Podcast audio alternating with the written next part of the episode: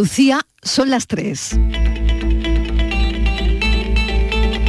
La tarde de Canal Sur Radio con Mariló Maldonado.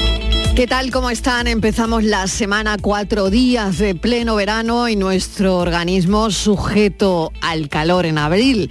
Podríamos estar ante el periodo cálido más intenso de los registrados en este mes en todo el país desde que hay datos.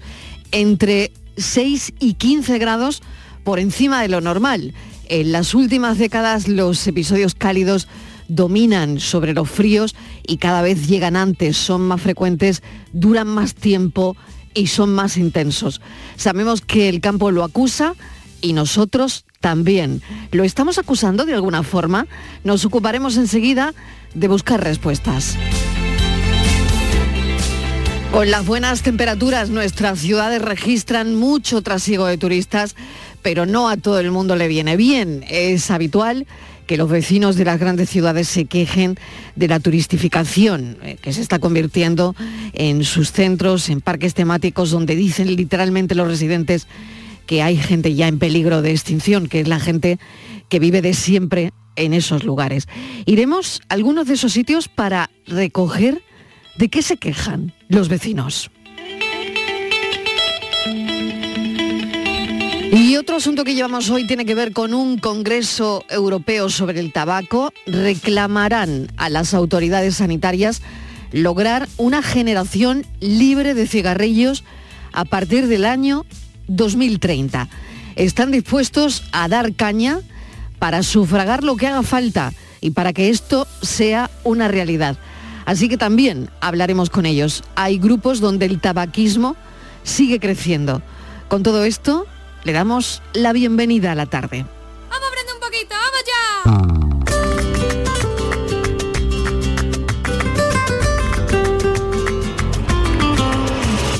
Vamos a aprender, mire usted por sevillanas en inglés. One,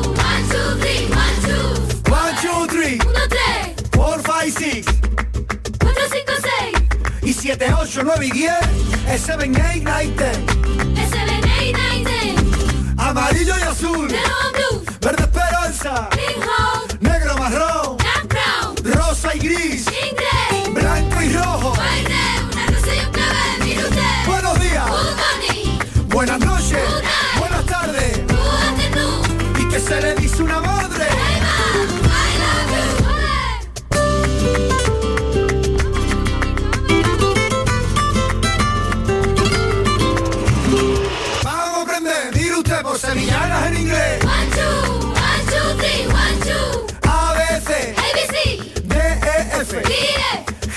G, H, I, G, H, I. J, K, L, J, K, L. M, N, O. M, no. Ay, Dios mío. Oh my God. ¿Cómo se dice gato? Cat. ¿Cómo se dice perro?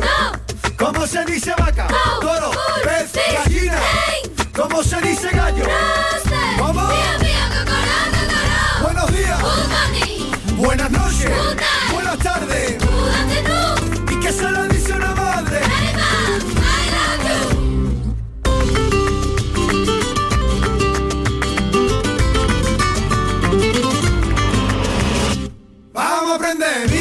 Sevillanas en inglés. One, two, one, two, three, one, two. ¿Cómo se dice lunes? Monday. ¿Cómo se dice martes? Tuesday. Miércoles. Wednesday. ¿Cómo se dice jueves? Thursday. ¿Cómo se dice viernes? Friday. Happy day, happy day. El sábado no hay escuela.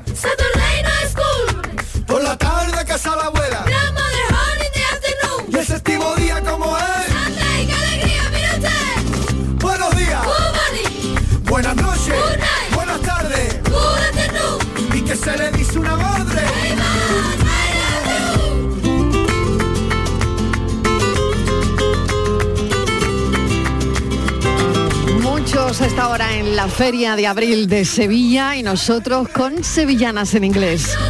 Ricky Rivera. En invierno qué frío.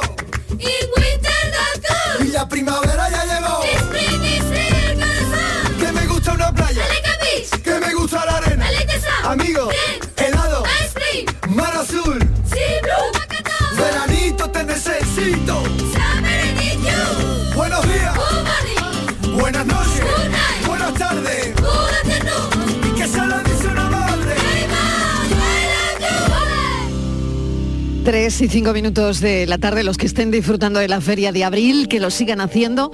Nosotros vamos con toda la actualidad, preocupación en la población tras conocer que se superan los 36 grados en amplias zonas de Andalucía. La sequía también se ceba en la salud, alergias, enfermedades cardiorrespiratorias, la piel más débil. La falta de lluvia tiene importantes implicaciones negativas con el aumento de la incidencia de múltiples patologías. Lo contábamos hace un instante, empezamos la semana cuatro días de pleno verano y nuestro organismo sujeto al calor en abril. Hemos querido contactar hoy con Daniel López Acuña para preguntarle un montón de cosas. Ya saben que es médico de salud pública, es escritor, es epidemiólogo, exdirector de Acción Sanitaria en Situaciones de Crisis de la Organización Mundial de la Salud y profesor asociado de la Escuela Andaluza de Salud Pública. Doctor López Acuña, bienvenido, gracias por atendernos. Un placer, Marilo. Bueno, cuénteme, con este calor que no es propio del mes de abril, además que podríamos estar entre 6 y 15 grados por encima de lo normal, tenemos personas vulnerables, como la gente mayor, por ejemplo. Sí, toda onda de calor eh, con temperaturas mucho más pronunciadas que las habituales produce un alto riesgo de golpes de calor en personas especialmente vulnerables. Ciertamente estas personas más vulnerables son las personas mayores, pero no son las únicas personas vulnerables. Personas que están afectadas por patologías cardiorrespiratorias, por, trastornos metabólicos, por diabetes que no están adecuadamente reguladas e incluso menores que pueden fácilmente deshidratarse, pues pueden sufrir los efectos de esta onda de calor. Y eso es lo que tenemos que prevenir. Tenemos que prevenirlo de, dos maneras. Eh, tenemos que prevenirlo reduciendo la exposición a altas temperaturas y con ello evitando la deshidratación y por otro lado, eh, pues hidratando adecuadamente a las personas para que no pierdan líquidos y electrolitos y eso genere toda la descompensación que puede generar una onda de calor como esta. Estamos, doctor López Acuña, dando prácticamente las recomendaciones que se dan en julio, en el mes de julio. Sí, eso eh, simplemente tiene que ver con este cambio climático que tenemos, con esta calentamiento general eh, del continente europeo. Ya sabemos que todo el continente europeo ha tenido un calentamiento mayor que el resto del mundo, lamentablemente, pero este es el fenómeno global, pues de, del el, cambio climático, insisto, de la afectación de, de la atmósfera por la emisión de, dióxido de carbono, por la combustión que generamos con los procesos de industrialización y de transporte. Y yo creo que esto nos debe remitir nuevamente a la importancia que tienen las medidas ecológicas, no únicamente como una agenda verde, sino como una agenda de supervivencia sin la cual vamos de camino hacia una verdadera sequía mundial y a una crisis eh, mundial en términos ecológicos. Claro, hablábamos que no solo esta sequía afecta pues al campo, lo hemos hablado en reiteradas ocasiones, ocasiones ya en el programa, sino también a nosotros, ¿no? A, los seres, a los humanos, ¿no? Hay estudios que indican que las olas de calor afectan a nuestra salud física y, además, ¿no? Tienen un impacto, y esto me ha llamado poderosísimamente la atención, muy negativo en nuestra salud mental. ¿Por qué, doctor López Acuña? Bueno, yo creo que lo primero es que hay que insistir en que no debemos subestimar o menospreciar el impacto que tienen las ondas de calor. Yo siempre que hablo de estos temas trato de recordarle a las personas que no nos olvidemos que hace muy poco, hace unos 15 años aproximadamente, en una onda de calor canicular en Francia, murieron decenas de miles de personas mayores. En el medio del mes de agosto, en un momento de vacaciones, en donde muchos de ellos estaban abandonados y descuidados, y el descuido generalizado, la deshidratación que experimentaron, el impacto en su salud física y mental, pues determinó que hubiese una mortalidad elevadísima. Por eso se ha desarrollado todo este sistema que llamamos el MOMO, de un registro de, las, de la mortalidad excesiva, de las defunciones excesivas, para especialmente tratar de asociarlo con ondas de calor. Por supuesto que también nos ha servido para ver la mortalidad excesiva que hubo durante los tres años pandémicos, que incluso en el tercer año pandémico fue superior que en el segundo. Pero, eh, digamos, el efecto es claro, tenemos eh, la onda de calor afectando los comportamientos, porque trastorna la, la conducta en la medida en que altera el sistema circulatorio, altera el sistema nervioso, deshidrata a las personas, puede generar desequilibrios electrolíticos y esto todo puede llevarnos pues a un cuadro tanto de descompensación física como mental. De ahí eh, síntomas que pueden aumentar en personas con depresión, trastorno de ansiedad generalizada y hemos visto también, doctor López Acuña, eh, en personas con trastorno bipolar, que no es para nada bueno, una ola de calor. No, en efecto, no, no lo son las ondas de calor eh, positivas en lo más mínimo, especialmente las personas más vulnerables en su salud física o en su salud mental. pero, pero, yo, yo sí quisiera insistir en que es muy importante en esto evitar la exposición al rayo vivo del sol de personas trabajadoras, ya no de personas mayores o vulnerables, porque hemos tenido en ondas de calor en el verano incremento en la mortalidad por accidentes laborales de personas que trabajan en exteriores. Entonces, hay que mantener las temperaturas muy reguladas. En las residencias de mayores no se puede permitir que, la, que las temperaturas suban eh, en una proporción que afecte a las personas. Hay que, con todo lo que esto implique de gasto energético, mantener temperaturas bajas. Cuidar mucho la hidratación. En, esto lo que tenemos que hacer es ser particularmente preventivos en hidratación y en mantenimiento de temperaturas adecuadas. Y, esto eh, pues, implica también el que por ejemplo, en, un evento como la Feria de Abril en estos momentos, eh, con altísimo calor, con, con baja ventilación, con gran deshidratación, la mezcla de alcohol y deshidratación puede dar lugar a golpes de calor y a choques por, por, deshidratación o desequilibrio electrolítico. Entonces la gente tiene que tener mucho cuidado. No es para subestimar. Yo no sé si, eh, algunas personas se acordarán que cuando se produjo la Expo 92, yo tuve la oportunidad de estar ahí como comisario de un pabellón, eh, se, produjeron en todos los, los, circuitos para las caminatas, eh, digamos, chorros de agua que vaporizaban para reducir la exposición a las altas temperaturas. Eso era un momento de una circunstancia especial.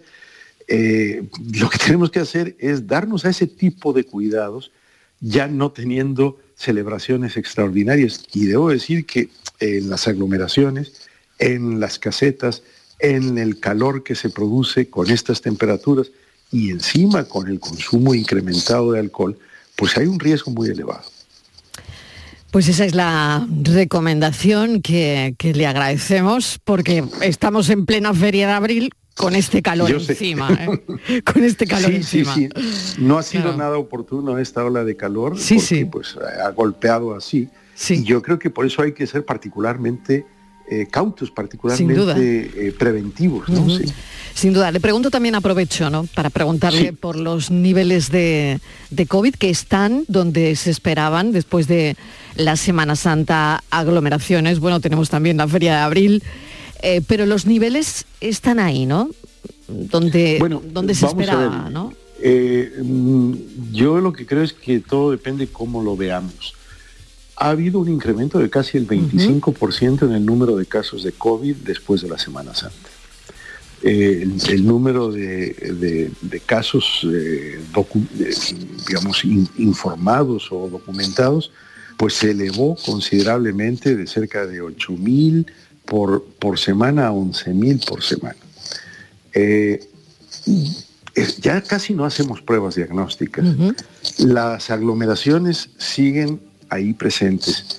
eh, ya la OMS ha alertado sobre nuevas variantes que, que tenemos que seguir vigilando y tener cuidado. Y vamos a llegar a un punto en el mes de octubre en donde sí que sería muy importante que concienticemos a todo el mundo de la importancia de renovar la vacunación, porque la vacunación pierde su eficacia pasada, pasado un año aproximadamente.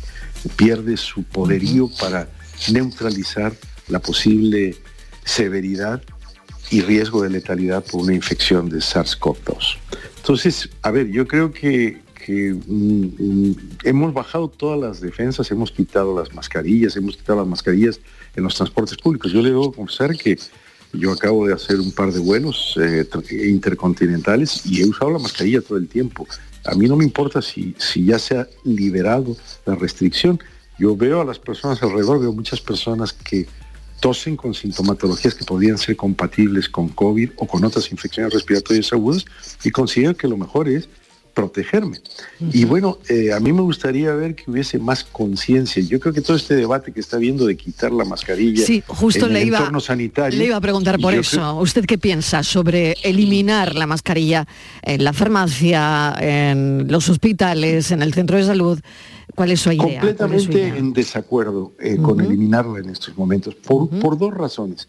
Porque son los lugares en donde se concentra el número de personas afectadas con potencialidad de contagiar a otras. Y segundo, porque es el- eh, son los lugares en donde se concentran la- las personas más vulnerables que están afectadas de otras patologías que pueden entonces ser infectadas con más facilidad. Yo creo que deberíamos de internalizar la cultura de que en esos ámbitos de más riesgo de exposición, pues es donde hay que estar protegidos. Y yo creo que se está lamentablemente llevando a una lógica de decir, ya vamos a acabar con el último signo de lo que fue la pandemia. Bueno, el SARS-CoV-2 no ha desaparecido y las infecciones las debemos de prevenir, especialmente en lugares de alta vulnerabilidad. Denis López Acuña, doctor López Acuña, como siempre un placer. Eh, gracias por habernos atendido. Hemos hablado del calor, de este calor que no es propio del, del mes de abril y también de las mascarillas. Gracias, un saludo. Encantado, muy buenas tardes. Buenas tardes, cuídese. Las 3 y 18 minutos de la tarde cambiamos de asunto. Las viviendas de alquiler, alquiler turístico, siguen en el centro del debate. El incremento del número de viviendas con fines turísticos es verdad que es imparable y ha cogido más fuerza que nunca después precisamente de la pandemia. En general, hemos buscado datos en Andalucía, hay 70.123 casas, un 11% más que en el año 2021. Por ejemplo, Córdoba, las viviendas turísticas se disparan, sus plazas superan ya en un 32%, fíjense, a los hoteles. Claro, es un asunto del que habla todo el mundo, un asunto que se lleva a la política, un asunto que ha llevado a la abogacía de Málaga a celebrar una jornada sobre la regulación de las viviendas con fines turísticos. Málaga es una de las ciudades españolas que acapara más viviendas de este tipo. En concreto, hemos mirado las cifras y cuenta con casi 9.000 viviendas destinadas a alquiler turístico, de las que algo más de la mitad, unas 4.800, están ubicadas en el casco histórico, en el centro histórico. Vamos a hablar con Carmen Jiménez Contán, coordinadora de la sección Turismo del Colegio de Abogados de Málaga. Bienvenida, Carmen. Gracias por acompañarnos a esta hora. Hola, buenas tardes. Me gustaría saber cómo ha ido la jornada sobre la regulación de las viviendas con fines turísticos y de qué han hablado, qué problemas se han expuesto ahí. Bueno, pues en, las jornadas hemos, eh, hemos estado analizando el, el tema, conociendo un poco la- cuáles son las, las razones que nos han llevado a la situación actual y cuál sería la mejor manera de, de regularla, puesto que es un fenómeno que, que no, que no lo puedes, no se puede parar. Esto es algo que está aquí, la gente, el turismo es, está cada vez más rápido, cada vez más dinámico, la gente quiere viajar, quiere ir a muchos sitios, quiere vivir experiencias y bueno, es un fenómeno que está ahí y hace falta de regularlo. ¿Cómo? Esa es la gran pregunta.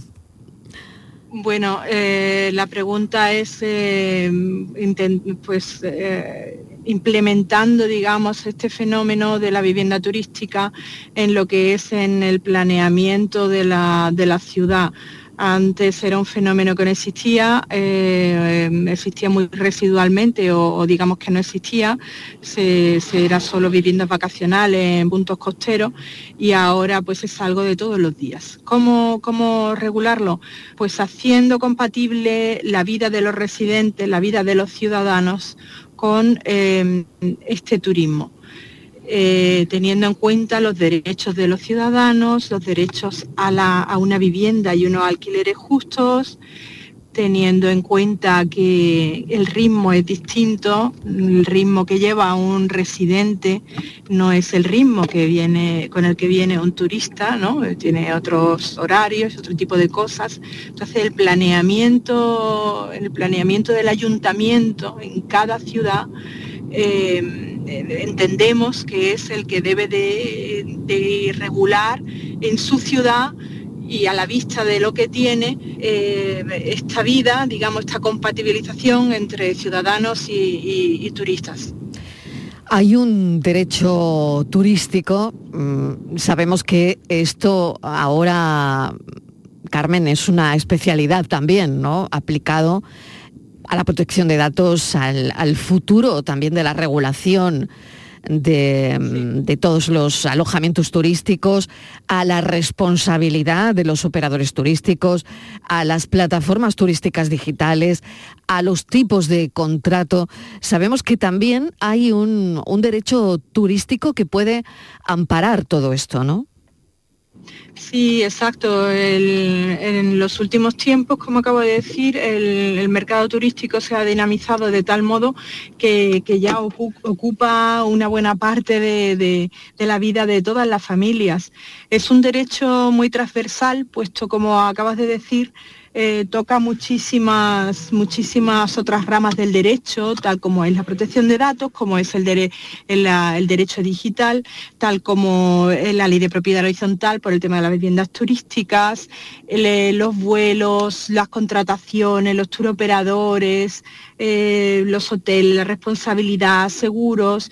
Es, es un, ámbito de la vida que, toca a todos los demás. Es, una, es un derecho muy transversal y nosotros desde el Colegio de Abogados de Málaga eh, estamos haciendo hincapié en resaltar y, traer a los demás profesionales el conocimiento para que podamos, eh, los profesionales podamos resolver los contratos, o sea, los contratos, perdón, las problemáticas y, todos los asuntos que los particulares pues, eh, pues padecen algunas veces en, en, cuando se van de vacaciones o cuando, o cuando, tocan, cuando tocan algún tema relacionado con el turismo, que ya le digo, cada vez es más. Es un, es un fenómeno terrible. Lo engloba todo. Además, lo engloba todo porque engloba eh, desde el turista, que tiene ahí, bueno, pues, mm, no sé, que, tenga el típico percance de, un apartamento que no esté en las condiciones que ha eh, contratado, por ejemplo, pero también de ese vecino que no tiene espacio para, para la vida, ¿no? Me imagino que eh, ambas cosas, ¿no? Sí, claro, por un lado están los derechos de esos turistas que efectivamente han, han contratado una casa y que vienen a pasar sus vacaciones. La casa tiene que estar en condiciones, tiene que cumplir cierta reglamentación, tiene que tener unas determinadas características. El sistema de pagos de la casa también es un tema de, derecho digital. La contratación, estuvimos también hace no mucho en unas jornadas también en el Colegio de Abogados estableciendo cuáles eran las peculiaridades que tiene un contrato de una vivienda de uso turístico, ¿no? Porque eh, no es lo mismo que un arrendamiento. Mm. la ley de arrendamiento le excluye las viviendas turísticas de su ámbito, entonces es un, contrato pues preciso donde tiene unas características como tales. Eh, que hacer cuando, cuando este inquilino pues eh, hace mucho ruido, cuando hay, mm. o qué hacer, o del contrario, el inquilino va a una casa, no se le no se la encuentra en, condiciones. Es un derecho que está en ambos sitios. Eh, está de parte del turista y también hay que proteger en cierto modo al entorno eh, de, esa vivienda, ¿no? de protegerlo en el sentido de que, de que su ritmo no se vea perjudicado en su calidad de vida y, sobre todo, muy importante, en su economía, puesto que la irrupción de esta vivienda turística puede tener unas consecuencias de subida de alquileres que, tenemos que ir encajando y tenemos que ir, pues, pues eso, regulando. Estamos en buen camino. Eh, concretamente, el Ayuntamiento de Málaga eh, tiene preparados, tiene ya encima de la mesa estudios por barrio con cifras y con, con números y con eh, repercusiones, consecuencias y en base a todo todos estos elementos lo que se quiere lograr efectivamente es una, eh, que vivamos todos en paz y que nadie se vea, digamos, perjudicado el uno por el otro y que los derechos tanto de uno como en el otro estén preservados. Carmen Jiménez Gontán, muchísimas gracias por habernos acompañado. Hemos querido dar cuenta de este asunto que ha llevado a la abogacía de Málaga a celebrar unas jornadas concretas sobre la regulación de la vivienda. Gracias, un saludo. Gracias a ustedes y buenas tardes. Un saludo. Esto tiene una segunda parte. ¿Quieren saber cuál es el barrio de España con más pisos turísticos? Es el barrio de Santa Cruz, en Sevilla que según un estudio ya ocupa 6 de cada 10 viviendas y los vecinos se resisten. Se resisten a ser reemplazados por los turistas. Eh, los vecinos dicen que no quieren ser como Venecia, por ejemplo. Vamos a hablar con María José Rey, es presidenta de la Asociación de Vecinos del Barrio de Santa Cruz de Sevilla. María José, bienvenida, gracias por acompañarnos. Y buenas tardes. Hablábamos con los abogados de Málaga, con el Colegio de la Abogacía de Málaga, que han hecho unas jornadas precisamente para escuchar a todo el mundo. Y nosotros ahora queríamos escuchar a los vecinos del barrio de Santa Cruz. ¿Qué dicen los vecinos del barrio de Santa Cruz con el alquiler de este los pisos turísticos? Sí, con este tema llevamos ya varios años. O sea, últimamente lo que pasa es que ha empeorado la situación porque han aumentado en el confinamiento para acá, ha aumentado una barbaridad el, alquiler, de apartamentos turísticos. Entonces, eh, nos repercute muy directamente al vecino, porque claro, aquí hay que tener en cuenta que lo normal es que el vecino tenga una vida de trabajo, eh, los niños al colegio, mm, bueno, no se puede tener una vida normal eh, porque por la noche, por ejemplo, esta semana, que es feria, eh, he recibido cantidad de mensajes y de llamadas de vecinos que ellos organizan, esos apartamentos turísticos tienen normalmente terraza o azotea, entonces organizan fiestas interminables y al día siguiente no están las personas como para irse a trabajar. Y el aumento este también repercute en lo que ha dicho la señora que habla anteriormente de Málaga, lo cual estoy totalmente de acuerdo con ella, en el aumento en el alquiler de los pisos ¿Cuánto cuesta, María José? ¿Cuánto, pues, cuesta un, apartamento? Eh. No estoy, enterada de ese tema porque yo no me he metido en ello. Pero lo que sí sé es que, por ejemplo, las personas que normalmente podrían venir a vivir al barrio de una manera eh, mensualmente, pagar su renta y tal, les es casi imposible porque es carísimo, según me dicen. Entonces se trasladan a otros barrios. A mí el miedo que me da, y además esta semana lo he estado mm, hablando con vecinos, es que qué devenir tiene un barrio con esta inercia, porque es que eh, si esto seguimos aumentando, aumentando, aumentando, llega el momento en que es imposible vivir en este barrio, ni económicamente, ni que tú puedas estar a gusto en el día a día de pueda.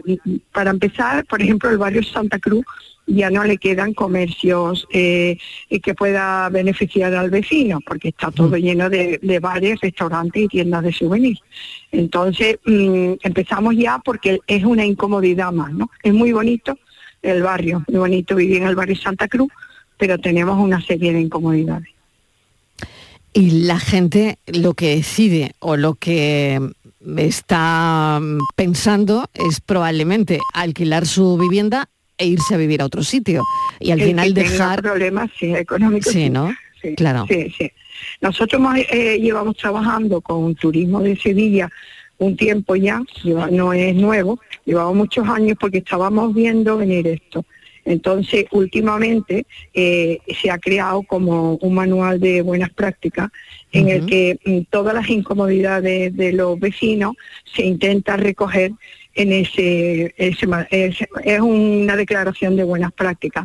La policía está enterada, turismo está enterado y esto ha, vamos que esto ha trascendido tanto a los guías turísticos como los apartamentos turísticos, porque son más que nada los guías turísticos los que han trabajado en este en esta declaración de buenas prácticas, porque a ellos les repercute también Mm, a nosotros, por ejemplo, uno, un, grupo de 30 que se nos pongan en la puerta de una vivienda a una hora, por ejemplo, después de comer o por la noche, nos repercute mucho porque el ruido que hacen si no llevan wimper y están con megáfono es horroroso. Entonces, para evitar eso, se ha hecho esta declaración.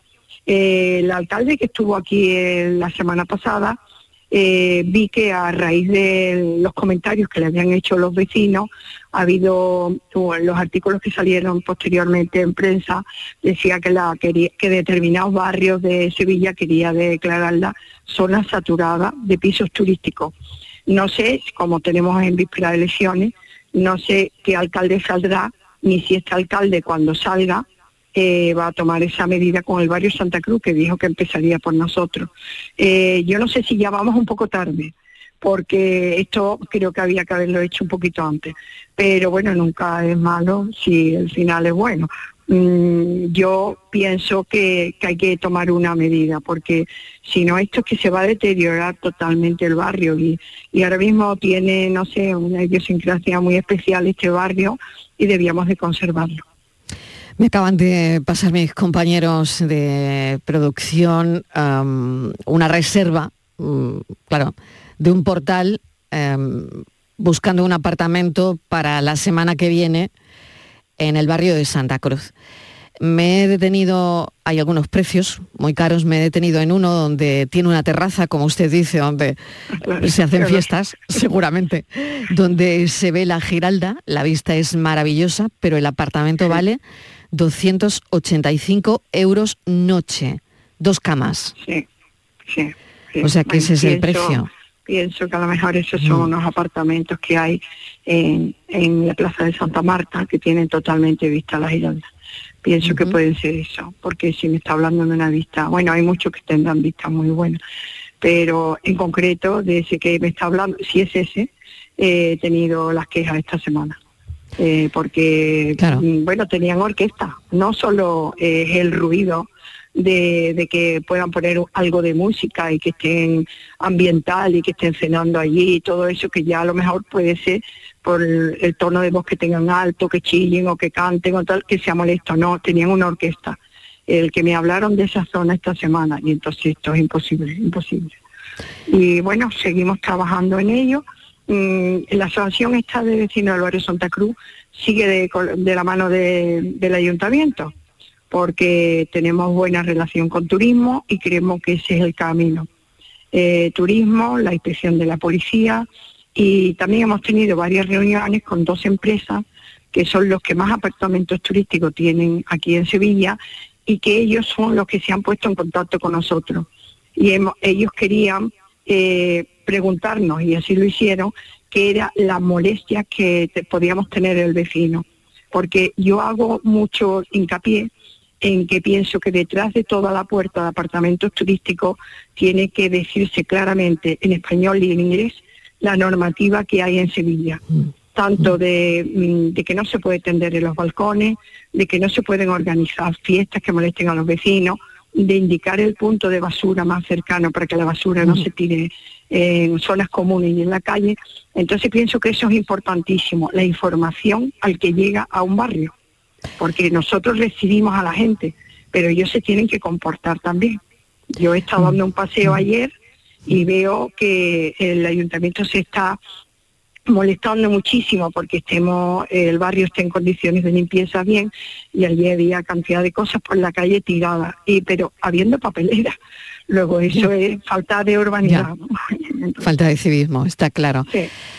me han dicho que han conseguido algún que otro logro como que los guías dejen de usar megáfonos en fin esto es esto es un pequeño logro pero desde luego y sobre quería todo que, lo, que los guías perdone que le interrumpa eh, ellos los guías los guías que están dados de alta y que están trabajando ordenadamente y en buenas condiciones Mm. eh, siempre nos hablan que hay guías intrusos esos guías intrusos, que le llaman ellos, son los que crean mala fama y mal ambiente con nosotros, porque son lo que hacen lo que les da la gana y, y crean mala reputación de todos los guías, que no son todos, hay muchos que son muy disciplinados y que cumplen la normativa, sin embargo hay otros que vienen faltándose todo, saltándose toda norma, y esos son los que perjudican. Y pienso que la policía eso tenía que llevarlo muy a rajatabla. Yo sé que tiene mucho trabajo.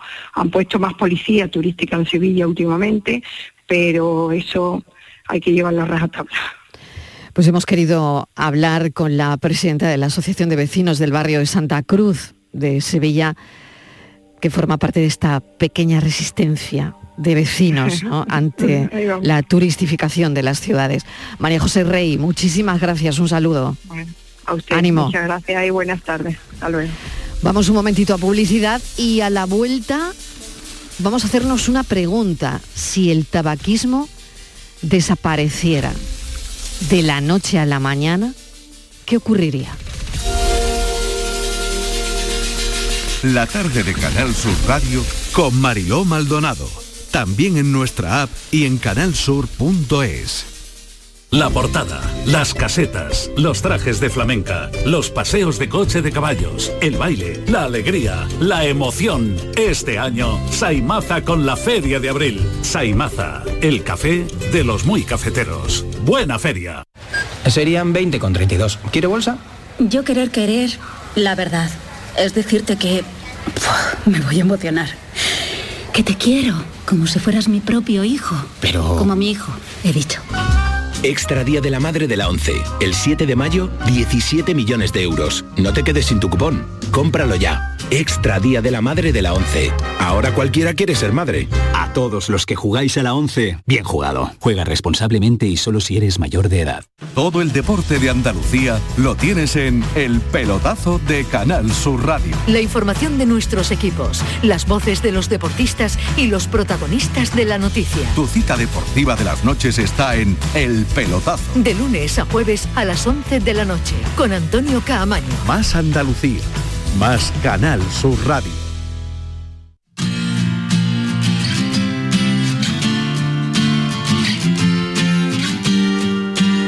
La tarde de Canal Sur Radio con Mariló Maldonado. Otra pregunta que nos hacemos hoy, si el tabaquismo desapareciera de la noche a la mañana, con él se irían de entrada un tercio de todos los cánceres que se diagnostican. Fíjense la comparación. La COVID ha matado oficialmente en este país a 120.000 personas en tres años. Los cigarrillos han provocado en ese mismo tiempo 150.000 muertes. Vamos a hablar con José María Martín Moreno, es catedrático de Salud Pública en la Universidad de Valencia, es director científico de la Conferencia Europea de Tabaco y Salud. Y estos días, desde el miércoles 26 de abril al día 28, se celebra una conferencia europea sobre el tabaco y la salud. Señor Martín Moreno, bienvenido, gracias por acompañarnos. Muchas gracias, Mariló, un placer. Bueno, cuéntenos, porque le hacía esta pregunta a los oyentes, ¿qué ocurriría si de la noche a la mañana desaparece el tabaco? Pues que nos habríamos quitado de un plumazo, si fuese posible ese sueño, la mayor causa de enfermedades y de muerte que son directamente prevenibles. Es decir, en la vida pues hay cosas inevitables, ¿no? Por ejemplo, el hacerse mayor. Eh, la alternativa mm, me parece que es muy triste, ¿no? Que es morirse pronto.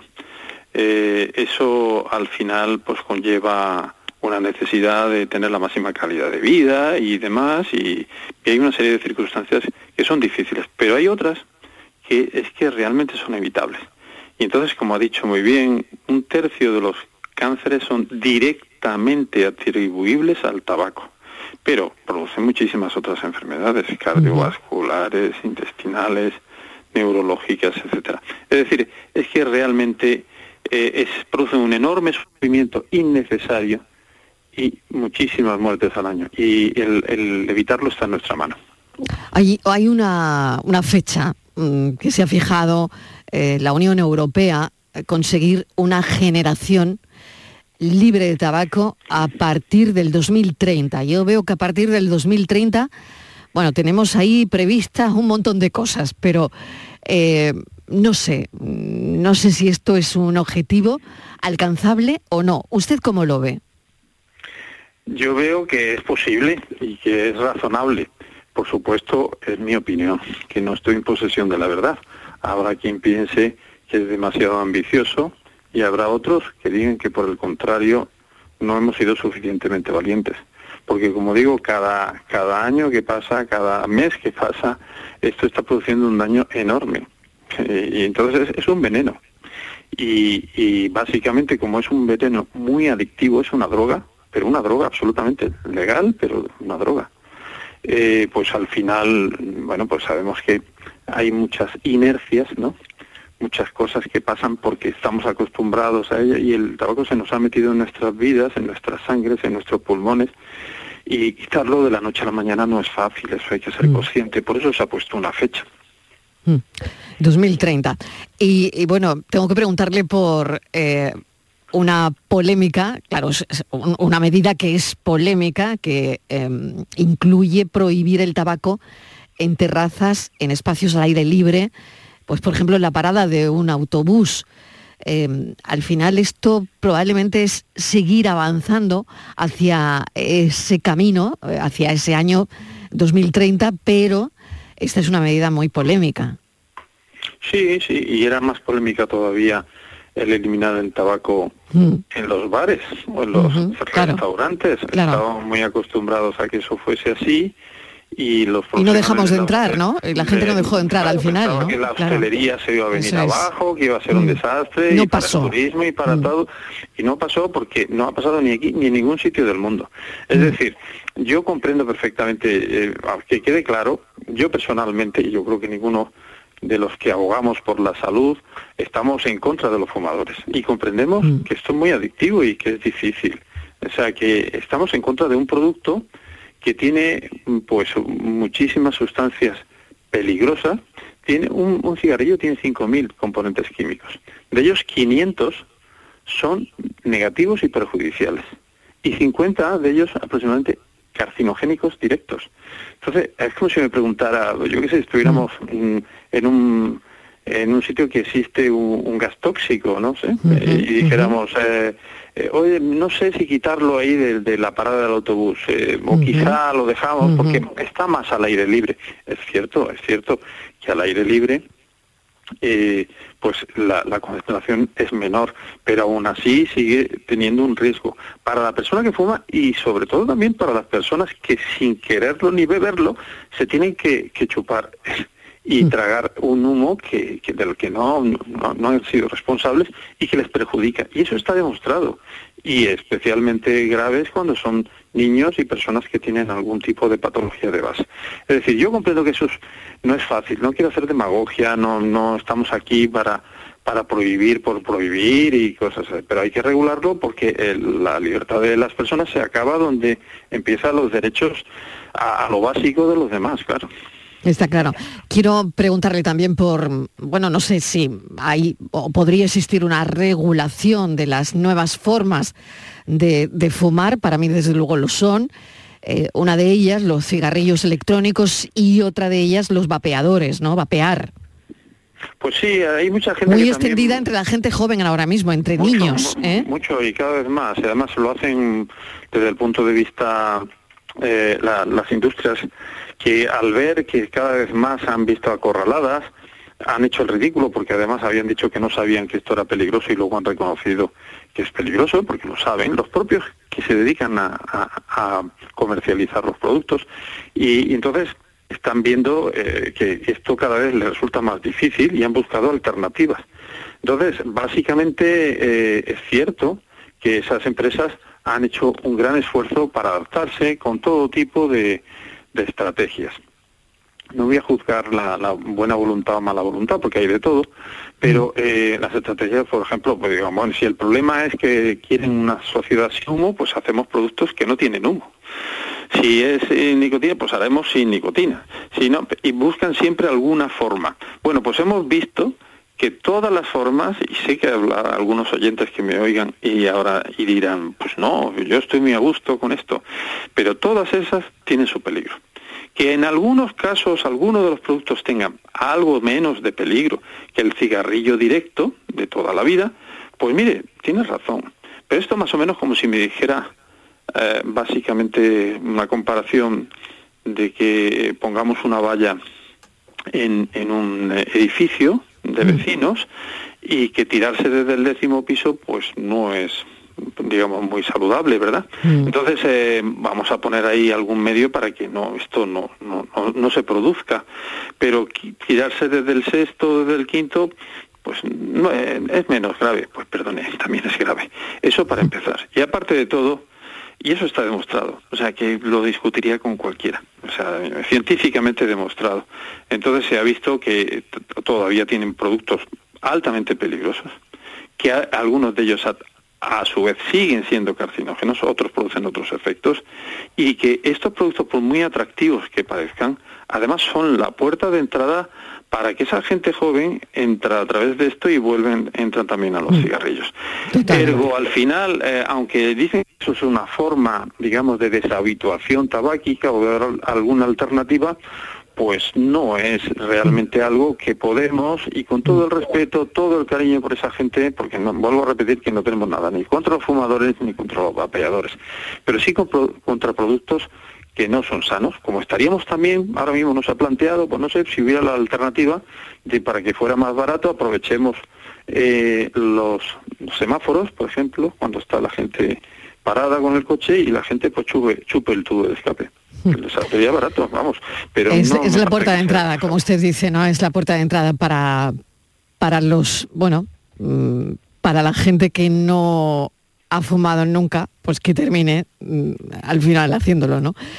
Profesor Martín Moreno, le agradecemos enormemente que nos haya atendido. Mm, He visto que es usted de Almería, no sé si viene mucho por aquí. Pues llevo tiempo fuera de Andalucía, pero la tengo en mi corazón. O sea Bueno, pues eso es importante. Andalucía es un- una maravilla tanto desde el punto de vista eh, geográfico, climatológico, Mm. pero sobre todo de cultura. Entonces, mis mejores deseos que disfruten mucho de la Feria de Abril, los que los que pueden hacerlo estos días y de todas las bellezas de Andalucía.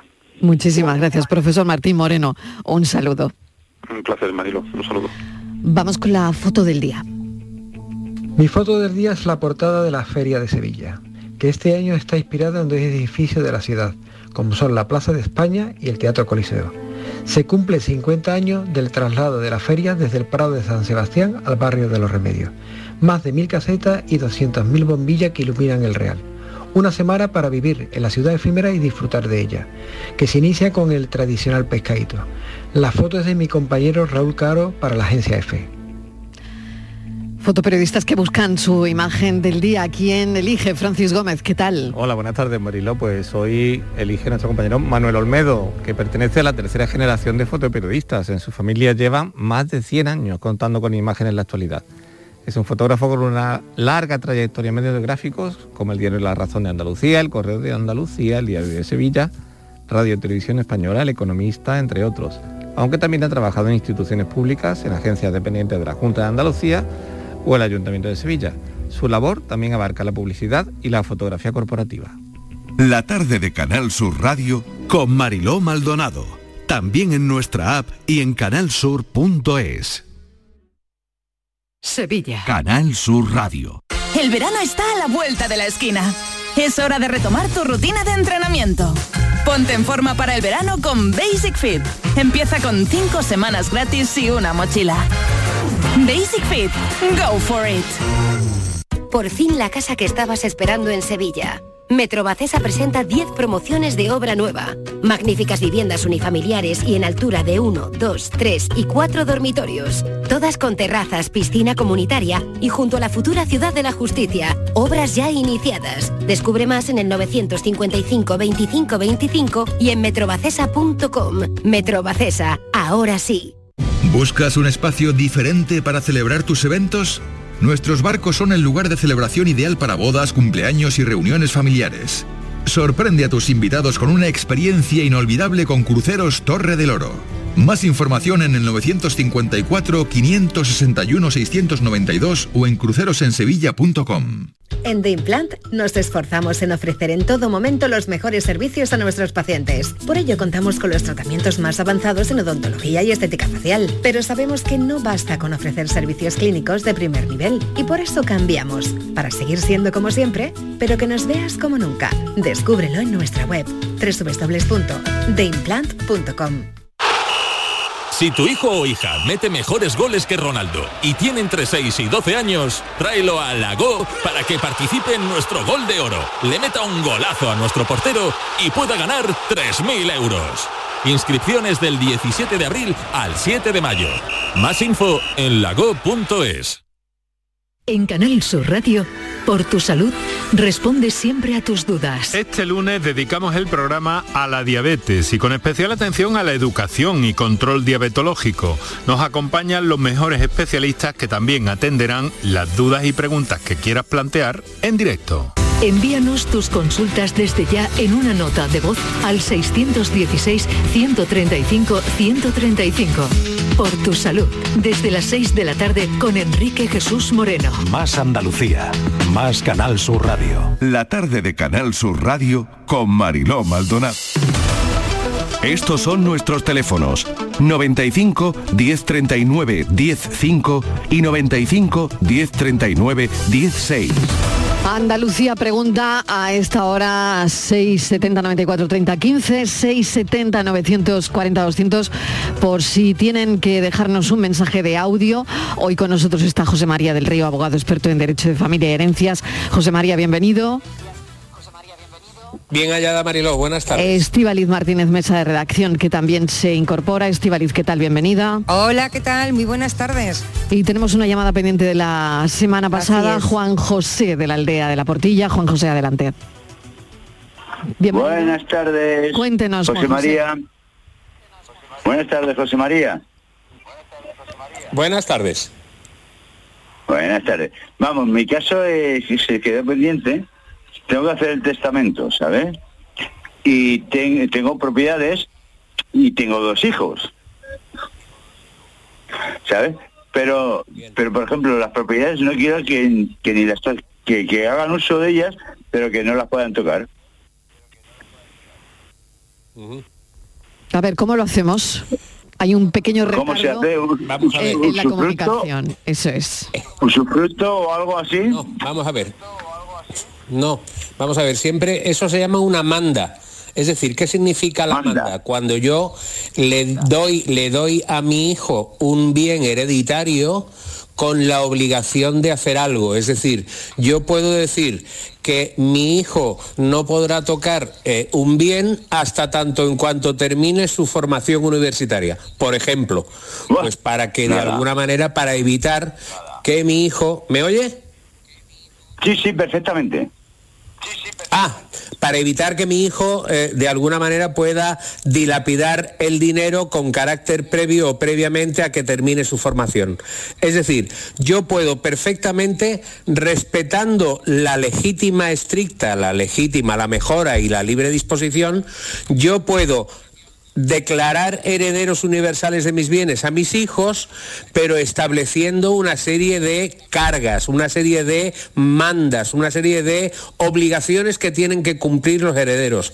Ahora bien, si lo que usted pretende es yo os doy eh, el usufructo, pero no vais a poder disponer de la propiedad, Eso no se podría hacer porque estaríamos limitando a un heredero de ejercitar sus legítimos derechos de heredero testamentario de una persona el hecho de impedirle sin justa causa una determinada disposición de los bienes. No, no, no. La pregunta es que puedan hacer uso de la vivienda, de las viviendas, pero que, por ejemplo, que no las puedan vender.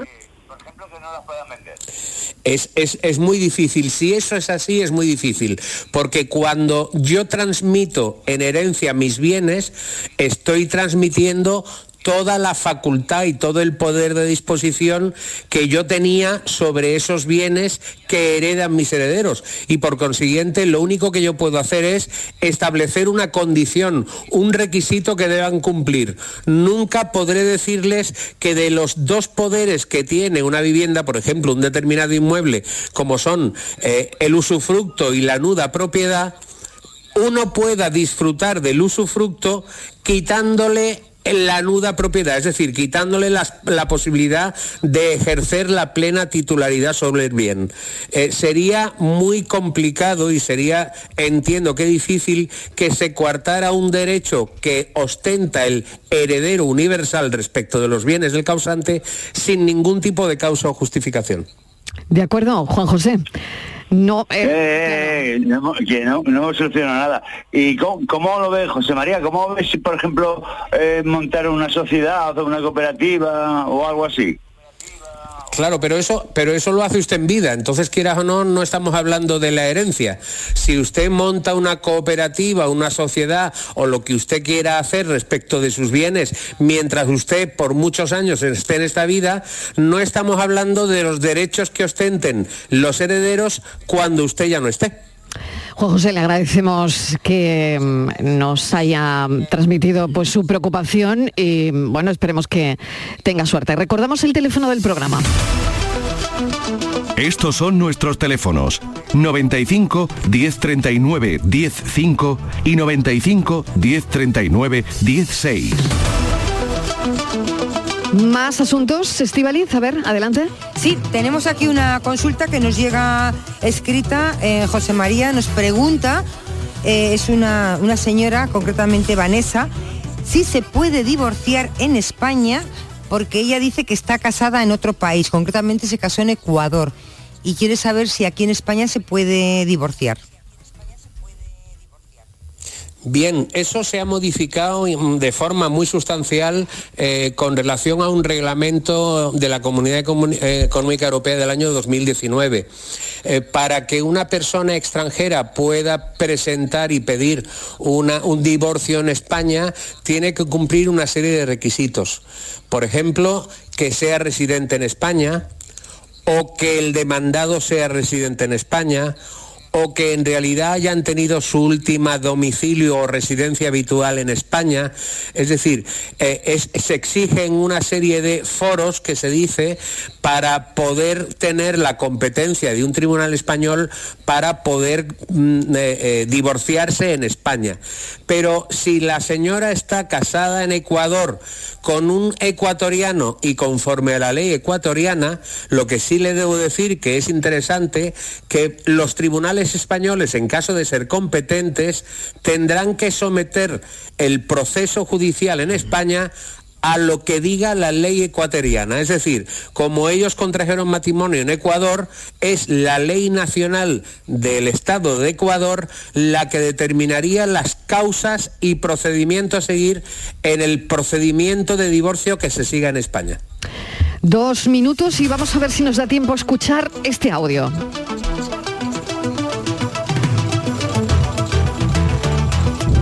Buenas tardes, Marilo Equipo. Mira, mi, suegro tiene escrito un testamento donde indica que una, una hija recibe una casa y la otra recibe como una especie de piso, porque debajo tiene, tiene una cochera grande. Entonces quiere dejarle a una hija la casa y a la otra hija el piso y dividir la cochera de abajo, que es justamente todo el piso, en las dos, ¿vale? En las dos hijas. ¿Eso se puede hacer? Venga, vamos a ver si se puede. perfectamente siempre y cuando la casa y el piso y el garaje tengan eh, un valor que se reparta al 50% entre los herederos, o entre las herederas en ese caso. Sí le diré una cosa, antes por favor, lo que tiene usted que hacer es registrar ese local o ese garaje en dos porciones de garaje individuales para que después los herederos no tengan ningún tipo de inconveniente a la hora de registrar los bienes heredados a nombre de cada una de las herederas. Voy a las noticias. José María del Río, gracias. Estivaliz, hasta, ahora.